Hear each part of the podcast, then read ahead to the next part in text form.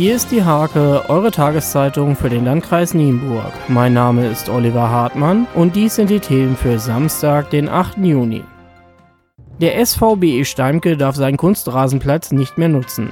Die Kreisverwaltung hat ein sogenanntes Nutzungsverbot ausgesprochen. Genutzt werden darf der Kunstrasenplatz von sofort und bis auf weiteres an nicht mehr. Grund ist eine fehlende Baugenehmigung für den Platz.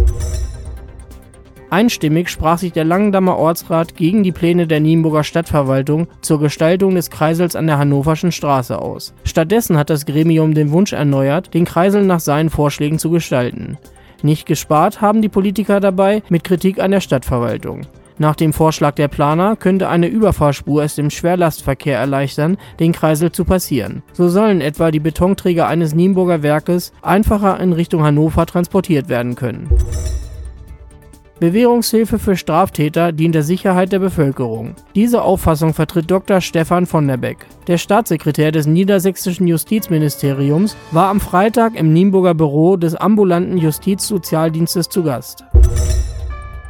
Die Gemeinde Borstel würde 145.000 Euro investieren, wenn die Volksbank EG Sulingen eine neue Geschäftsstelle an die Bundesstraße 214 in direkter Nähe zum Jibi-Supermarkt baut. Das hat der Rat in seiner Sitzung am Donnerstagabend mit Bauchschmerzen beschlossen. Die Steierberger feiern vom kommenden Freitag an drei Tage lang Schützenfest. In diesem Jahr gibt es gleich mehrere Neuerungen. Erstmals dürfen Frauen am Ausmarsch teilnehmen und auf die Königscheibe schießen. Darüber hinaus haben Traditionsverein und Gemeinde entschieden, dass eine neue Majestät außerhalb des Festes keinerlei Verpflichtungen mehr hat. Zum Sport.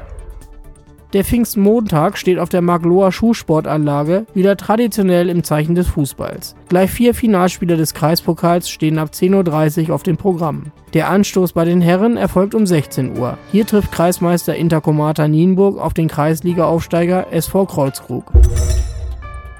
Innerhalb einer Woche waren zwei Landesmeisterschaften für das Powerteam Langendamm zu bewältigen. In Lüchow-Dannenberg fand die Niedersachsenmeisterschaft im Kreuzheben statt. André Schubert vom Powerteam Langendamm wurde in Ankum Landesmeister im Dreikampf. Diese und viele weitere Themen lest ihr in der Hake am Samstag oder unter www.diehake.de.